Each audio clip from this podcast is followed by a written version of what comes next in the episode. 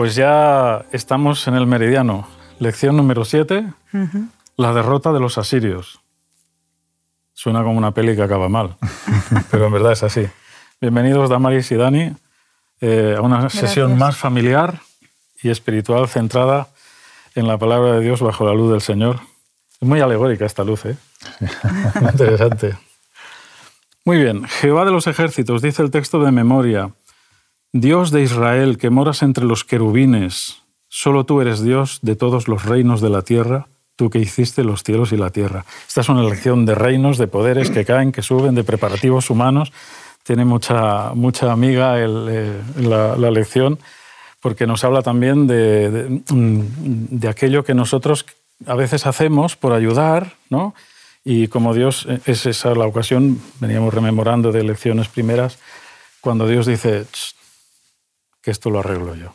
¿vale? Esto es cosa mía. Esto es cosa mía. Hay momentos que Dios dice, mira, déjate de tonterías, que ahora no es el momento en que tú ayudes, déjame hacer a mí. ¿no? Muy interesante. Jehová de los ejércitos. Me hace recordar una anécdota que una vez viví cuando daba hace muchos años clases en el ECH de Biblia y una chica americana asustada ante los ejercicios que yo les proponía, supongo que estaba asustada, puso Jehová de los ejercicios. No me reí más en la vida cuando vi a esta chica que se ha hecho una sopa de letras con... Bueno, a, veces la vida impresiona mucho y este es un momento de esos en los que eh, hay cosas que no se cuentan de la historia, las cuenta la Biblia, ¿no? Eh, ningún rey de la antigüedad ha querido que las derrotas, que las empresas fracasadas figuraran en ningún sitio, ¿no? la realidad que tiene la Biblia que nos dice, aquí no se salvan ni los profetas, todos tienen defectos, ¿no? empiezas a mirar aquí y allá. Muy interesante. Vamos a ver un poquito, ¿vale? Porque las hazañas humanas y los héroes palidecen todos ante la vista de, de Cristo, ¿no?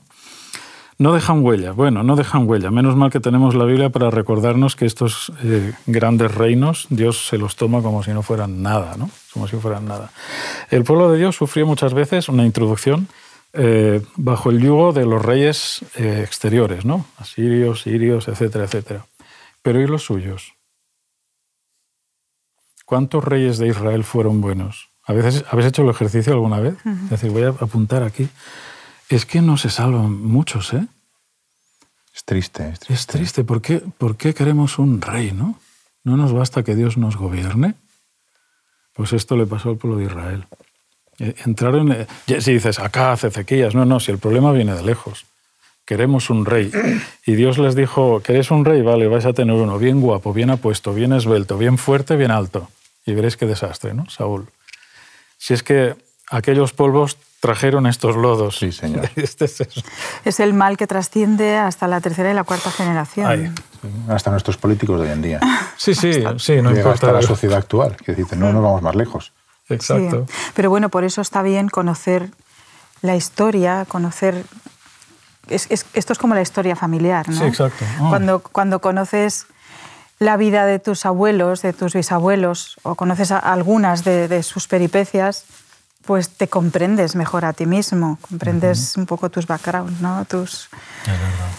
Y, entiendes cómo, cómo, reaccionas, cómo actúas a veces simplemente por pura inercia familiar. Y romper con eso es complicado, ¿no? Esas zonas sensibles que a veces no. Pero es verdad, conocer la historia es importante. Yo ya lamento con la edad que tengo y los padres que se fueron a descansar ya hace tiempo, pues toda esa historia familiar que yo no puedo recordar. ¿no? A veces la historia se repite y se repite y uno se cansa de oír al abuelo aquel siempre contando la misma batalla. Luego piensas, y no la estoy escribiendo, el día que se vaya no me voy a acordar, ¿no? Bueno, la palabra de Dios es esa historia familiar. Esta comparación es buenísima, porque está todo aquí, para que no olvidemos nada. Tenemos aquí un, sistema, una situación un poco complicada, donde viene Sennacherib, finalmente, el rey de Asiria, con el que se ha pactado y todo lo que tú quieras. Ah, qué gran error. Ahora resulta que el rey de Asiria viene a comerse a Judá. Hala, has pactado con el malo, pues ahora viene a por ti. Y, ahí aparece él y, entonces está reflejando la lección de escuela sabática los preparativos, ¿no? la reconstrucción de la muralla, el equipamiento del ejército, el suministro de agua asegurado para nosotros pero por aquellos no tengan, en fin, unos líos. Y, y dice la lección, dice la Biblia, que Ezequías y Isaías oraron al Señor. Mm. Qué importante es eso. ¿Y si hubieran orado antes? A veces, ¿no nos parece que a veces oramos tarde? Porque igual se hubieran ahorrado todo ese gasto. Sí, que nos acordamos de Santa Bárbara cuando truena, ¿no? Sí, en lugar de reparar la muralla hubieran podido estar ayudando a las viudas, a los huérfanos. Pero bueno, el, el gasto militar que hicieron allí, dices, ¿para qué? ¿No? Recordamos la historia para nuestros eh, seguidores del programa. Eh, en una noche viene un ángel y destruye al ejército asirio. Esta es una gesta impresionante. 180.000 personas. Cuando se levantaron por la mañana, aquello era un cementerio. Y tú dices, ¿y hemos estado fortificando murallas y armando al ejército? Le había dicho, recordamos, le había dicho eh, Dios a Ezequías a través de Isaías qué iba a pasar. Sí, ¿no? Lo podemos, lo podemos recordar, lo podemos ver, porque hay algún texto ahí que, nos, nos, nos, vale la pena traer a, colación. Cuando eh, le dice Dios a Ezequías, bueno, 37, 6 y 7. 6 y 7, sí. más bien. Empezamos en el 6, eh, que dice, los servidores del rey Ezequías fueron a ver al profeta Isaías y el 6 dice que les dijo, esto responderéis a vuestro Señor. Así dice el Señor, que no te asusten las palabras insultantes que has oído proferir a los oficiales del rey de Asiria contra mí. Yo mismo le voy a infundir un espíritu tal que al oír cierta noticia tendrá que regresar a su país donde lo haré morir a espada. Luego veremos cómo eso se, realiza, ¿no? Mm, como tenemos libertad para gestionar un poco las ideas, vamos un poco atrás, venimos otra vez al tema, porque aquí hay un, mensaje de Dios, pero eh, esto viene como consecuencia de la, cuestión que dice la, la, escuela sabática de la propaganda. ¿Recordáis? La propaganda. Esta, esta idea de la propaganda me recuerda a la época nazi, Hitler, Goebbels, ¿verdad? La propaganda, qué mal suena esa palabra. Ahora ya la hemos sustituido por, sustituido por publicidad, pero en una época determinada la propaganda, dile a un judío algo de la propaganda, ¿no? el proselitismo. Uf, es terrible. Bueno, y vienen los emisarios de Sennacherib, ¿recordamos? Y les hacen allí una, una argumentación impecable. ¿Os, sugiere algo esta argumentación respecto a lo que hace Satanás con nuestro pensamiento y las dudas que mete en él cuando tenemos una situación difícil y quiere morarnos la moral? Es muy curioso, ¿no? Cuando viene el enemigo de pronto y sabes que has metido la pata, sabes que no has hecho algo bien, o sabes sencillamente que eh, no eres perfecto, y de pronto aquí empieza a haber mensajitos. ¿Esto qué, ¿Tú qué vas a poder? Pero si tú, si tú caes continuamente, pero tú quién eres para... Y al final es como, pues tendré que ir al Señor. Pero Señor, pero tú crees que el Señor te va a perdonar. Pero si el Señor es puro y santo, ¿cómo va a aceptar a un pingo como tú? ¿No? Es curioso, ¿no? Al final es como que eh, tienes la batalla que se genera en nuestra mente del resultado de esa batalla depende nuestra salvación, porque o le damos la victoria al Señor diciendo, me da igual porque el Señor ha muerto por mí y yo sé que Él me acepta, porque Él dijo que el que a mí viene, yo no lo echo fuera. Entonces, con esa invitación del Señor en el corazón, acudes corriendo a sus pies, Señor, me está pasando esto, y automáticamente el enemigo desaparece. Es muy curioso. Yo animo a aquellos que estén pasando por estos momentos, por momentos como este, a, a probarlo. Quiero decirte, pruébalo cuando te encuentres en un momento así, acude a los pies del Señor, deja lo que estés haciendo, da igual. Señor, por favor, tú dijiste que no me echabas fuera. A pesar de que sea un desastre, tú has dicho que tú no echarás a nadie que vaya a ti. De, tu lado, ¿no? Entonces, vengo a ti, te necesito, me está metiendo el enemigo un montón de ideas, de pensamientos, y verás como de pronto, de verdad, los pensamientos esos desaparecen. Y te das cuenta que no eran más que ideas que el enemigo estaba intentando meter en tu corazón para separarte de Dios. Bueno porque sabe que separados de él nada, podemos, hacer. Claro, es esa inseguridad humana, ¿no? Constante, siempre eh, nos mantiene siempre en, ese vaivén de pensamientos enmarañados y venga y venga y, no nos deja salir adelante, ¿no? Estamos todo el tiempo, todo el tiempo. Satanás nos conoce muy bien, conoce además nuestras debilidades, conoce dónde darnos justo para mantenernos ahí eh, atados, ligados, no nos deja levantar el vuelo, ¿no? Tú nos comentabas, eh, eh, lo describías esto muy bien como la gestión del pensamiento, ¿no? Claro. Difícil que es manejar. Bueno, pues es, es, un ejercicio que hay que hacer. Venimos hablando durante todo este trimestre de eh, ese entrenamiento, ese estilo de vida que, que, es estar junto a Dios, tener el pensamiento en Él constantemente. ¿no? Y bueno, es tan práctico, tan práctico como decidir no pensar en eso y pedirle ayuda a Dios para que nos ayude y nos elimine esos pensamientos de, de, la, de la, mente. ¿no? Y funciona. Lo más bonito es que funciona. Yo invito a todos nuestros, nuestros oyentes en este momento a que lo prueben. Cuando están eh, con un pensamiento que les limita, un pensamiento que, le, que, que, que no les deja avanzar, hacerse la siguiente pregunta. ¿Este pensamiento me construye o me destruye? Uh -huh. Así de sencillo. Si me construye, viene de Dios. Uh -huh. Si yo siento un pesar tremendo que no me deja avanzar porque me está destruyendo, está hablando mal de mí al oído, me está diciendo lo, lo terrible que soy y, y, lo poco que puedo hacer, no viene de Dios. Uh -huh. Y bueno, lo siguiente es decidir no pensar así, decidir pensar en positivo y pedir ayuda al Señor para que nos ayude a mantener ese pensamiento constructivo, el que nos ayuda y nos alienta. Qué bueno esto, porque a veces la mente es como una cuadriga, ¿no? Yendo al, tiempo antiguo. Desbocada. Desbocada. Totalmente. Sí, hay que tomar las riendas y decir, no quiero este pensamiento. Claro. No lo quiero pensar más, Señor, quítamelo. Pero claro, a Satanás no le falta razón. Toda la argumentación que trajeron los emisarios era, era eh, indiscutible. Ni Egipto era fiable, ni. En fin, hay un montón de argumentos. Están ahí eh, en la lección. No quiero hacerlo largo porque el tiempo vuela, pero estaba muy bien construido el discurso, que es muy típico de la época antigua, ¿no? cuando quieres arengar al ejército y tal, y vienes, haces el discurso. Era muy... Aquí el discurso está muy bien construido para minar confianza, minar confianza, minar uh -huh. confianza. Y, y, Exacto. El, y el mensaje de Dios es este, ahí llega el mensaje de Dios, ¿no? Después de la oración, decir, tranquilos, que ya he creado una distracción. Esto me, me encanta. Pero bueno, venimos otra vez porque a esto volveremos todavía, vamos a ampliarlo un poco. La idea sería no conversar con el mal. Así es. No podemos hablar con Satanás, uh -huh. nos va a liar siempre. O sea, Así cuando es. un mal pensamiento llega a la cabeza es a la calle chupito. ¿no? no dar cancha a ese pensamiento, no darle cancha, ¿no? Uh -huh. Porque los pensamientos además establecen cadenas. Que, que, que, cadenas de pensamientos que van enlazando un pensamiento con otro, un pensamiento con otro en cuestión de milésimas de segundo. Y aquí el tema son las dudas. Es generar duda. No, no, si mm, tú estás detrás de las murallas, las has reconstruido, tal, pero si no tienes ni dos mil hombres para montar caballos, yo te los doy, ¿no? Con esa, con esa arrogancia. Yo te doy dos mil caballos, ¿tienes dos mil hombres para montarlos? ¿Qué? ¿De qué vas? ¿no? Duda, duda, duda. ¿Qué hacer con las dudas? El enemigo tiene justamente eh, en eso su mejor herramienta, porque sabe que lo mejor que puede hacer es minar nuestra fe. Sí. La mejor forma de minar nuestra fe es sembrando dudas en nuestra mente.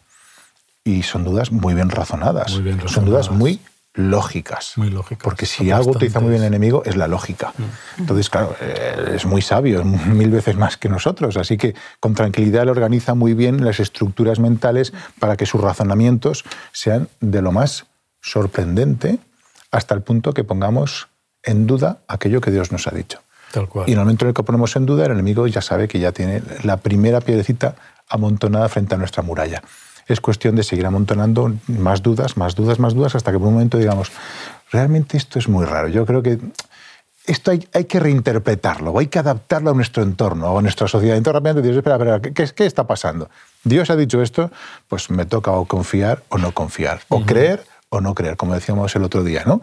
Es decir, en otras cosas sabáticas. Es cuestión de o crees o no crees. Finalmente todo va de justo por la fe vivirá. O sea, o tienes fe y tienes la, la, la, la, seguridad de que lo que Dios ha dicho es real, es cierto, es verdad, o de lo contrario, el enemigo lo tiene todo hecho. Es cuestión de ir minando, minando. tus creencias con dudas. ¿O no fue eso lo que hizo con, la, con nuestra primera madre, Eva? Cuando, Exacto. con que Dios os ha dicho... Ay, ya empezó. ¿Cómo, ¿Cómo que Dios os ha dicho? Un segundo, dicho, no sé si lo dijo así, empiezas a darle vueltas a las cosas, qué, qué, inteligencia, qué astucia como la del zorro, ¿no? Dándole vuelta a las cosas para que te lo replantees y... Ah, te acaba liando, te acaba envolviendo y al final acabas viendo las cosas que antes eran blancas, ahora son grises. Y el enemigo está con una carcajada enorme desde abajo diciendo, otro más que ha caído en esa duda. Sí, sí, Así y además es. con demostraciones, porque los emisarios vienen cargados de hechos. Hemos vencido a este, hemos vencido al otro. Sí, hemos sí. vencido a uno que está a 40 kilómetros, sí, que tú te qué vas. Como Satanás cuando... Porque tú dices, con que Dios os ha dicho, pero es que la serpiente primero ha entrado a posarse en el árbol. Así, Primera duda, no pasa nada. eh, no se muere. No, no, y come, y no pasa nada. Y come, y, y ahora me habla, o sea, para cuando Satanás abre la boca, ha sembrado el campo de minas ya. Así es. Terrible, ¿eh? Terrible. ¿Qué hacemos con la duda entonces? Bueno, curiosamente, El Camino a Cristo es uno de esos libros maravillosos que recomiendo que todo el mundo lo lea, como mínimo 100 veces. Em, tiene el capítulo 12 precioso que se llama ¿Qué hacer con la ¿Qué duda? Justamente eso. Entonces es uno de esos capítulos que mm, son bonitos, hay todo el libro, pero en el capítulo 12 ¿Qué hacer con la duda? va de alguna forma mostrando esas cositas que el enemigo va metiendo como duda en nuestro corazón para que empecemos a dudar de la palabra de Dios y finalmente acabemos dudando del Dios de la palabra. Entonces, ¿cómo podemos vencer esas dudas que el enemigo va continuamente insertando en nuestra, en nuestra mente para que nuestra confianza en la palabra de Dios, para que nuestra confianza en lo que Dios ha dicho eh, eh, quede inestable? Ah, Si sabe que no puede tumbarla de inicio, va a intentar limar un poquito las patas de la mesa, para que por lo menos la mesa no se habrá caído, pero estará un poquito coja. Lo suficiente para que la siguiente vez pueda limar otro poquito más hasta que finalmente la mesa de ¡boom! y se va al suelo. Y no sabes cómo ha pasado. Pues es que es muy sabio, él tiene el tiempo por delante, sabe muy bien cómo hace caer a, los seres humanos, porque lleva muchos miles de años haciéndolo, y, y- y intenta lo mismo con nosotros. Le ha dado éxito en el pasado, le está dando éxito en el presente, e intenta que él siga dando éxito en nuestras vidas. Y eso es lo que hemos de combatir. A mí que me gusta mucho la restauración de muebles, me hace pensar en la carcoma, ¿no? Ese bichito que se mete Oh. ahí, que va haciendo agujeritos, agujeritos, agujeritos.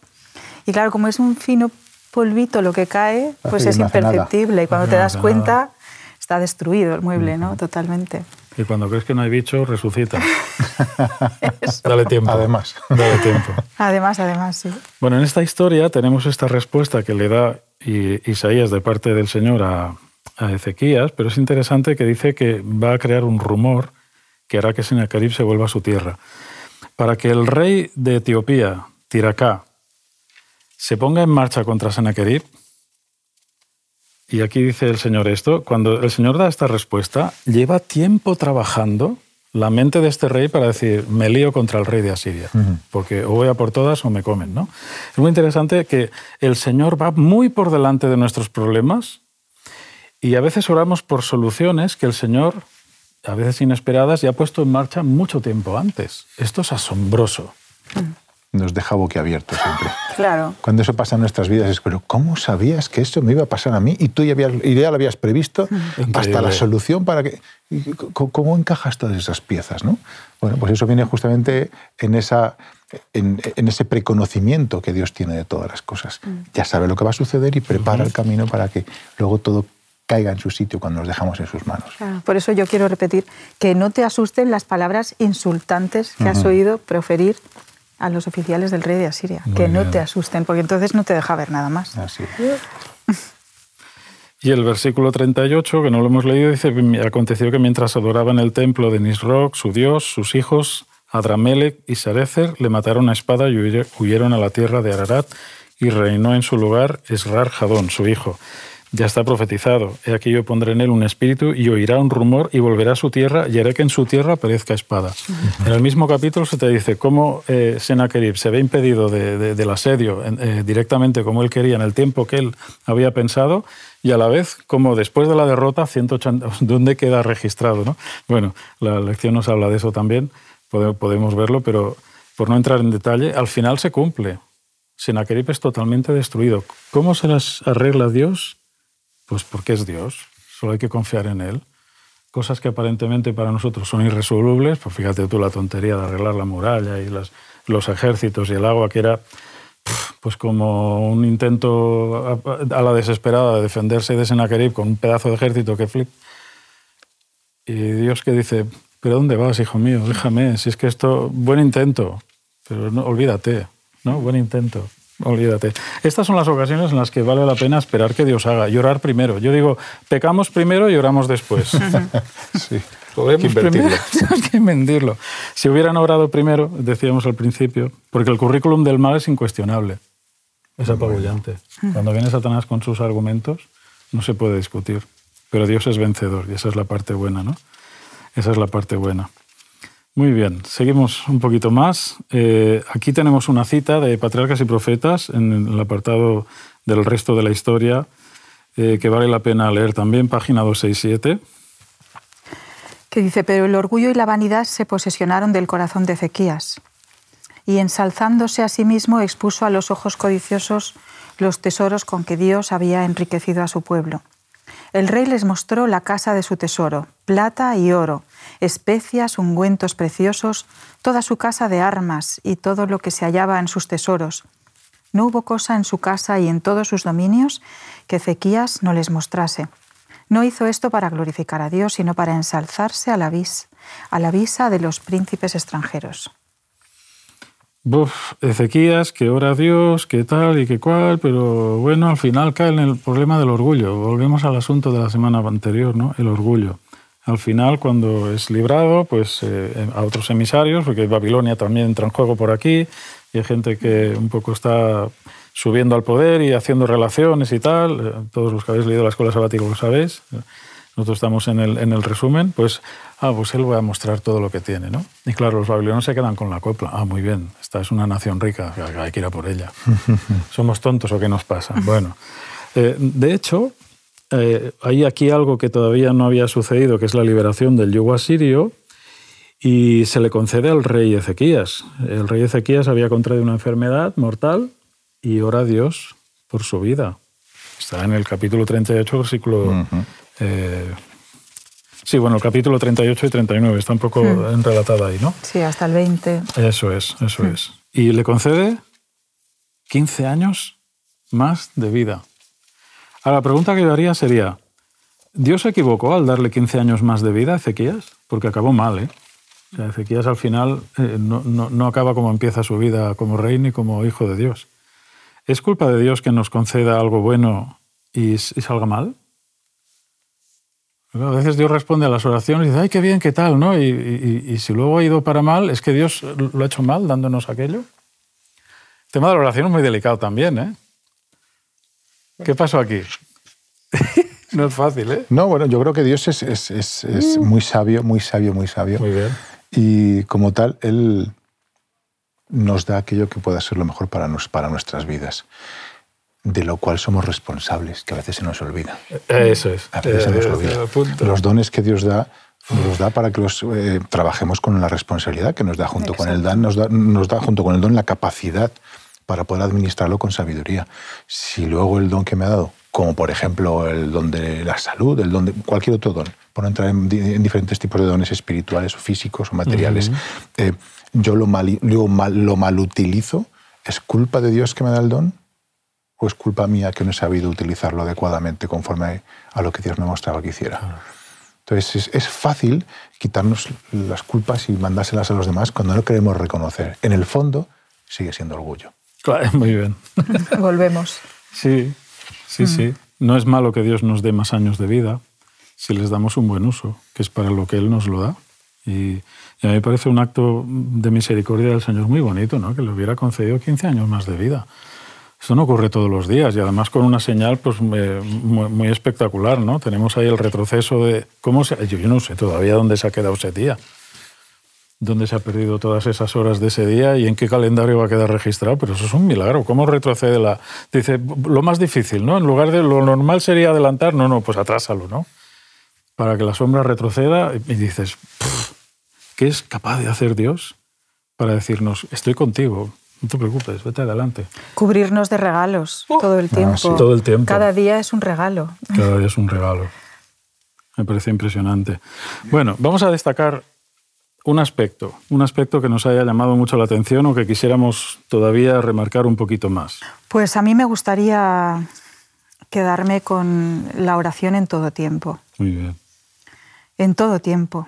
Es una, una forma de pensamiento que se ejercita. Yo insisto en que hay, hay que trabajar esos hábitos de conexión constante con el cielo. Tenemos mm. eh, un, regalo de, comunicación con Él, que es la oración. Eh, no necesitamos dedicar, y entendedme, no necesitamos un momento concreto para, para orar o para pedir. Sí que podemos dedicar oraciones especiales, pero eso no quita que no tengamos que estar constantemente en conexión con Él para cualquier cosa, ¿no? hasta para respirar, porque si no, hay quien toma terreno en nuestra mente. Así que yo creo que ser nosotros, ahí sí que tenemos que tomar el control, ser nosotros los actores de, nuestra mente, de nuestro pensamiento, estar en el centro del escenario de, nuestra, de nuestro pensamiento y contar con Dios todo el tiempo. Qué bueno. Qué bueno. Dani. Me encanta. Yo me quedo con la historia.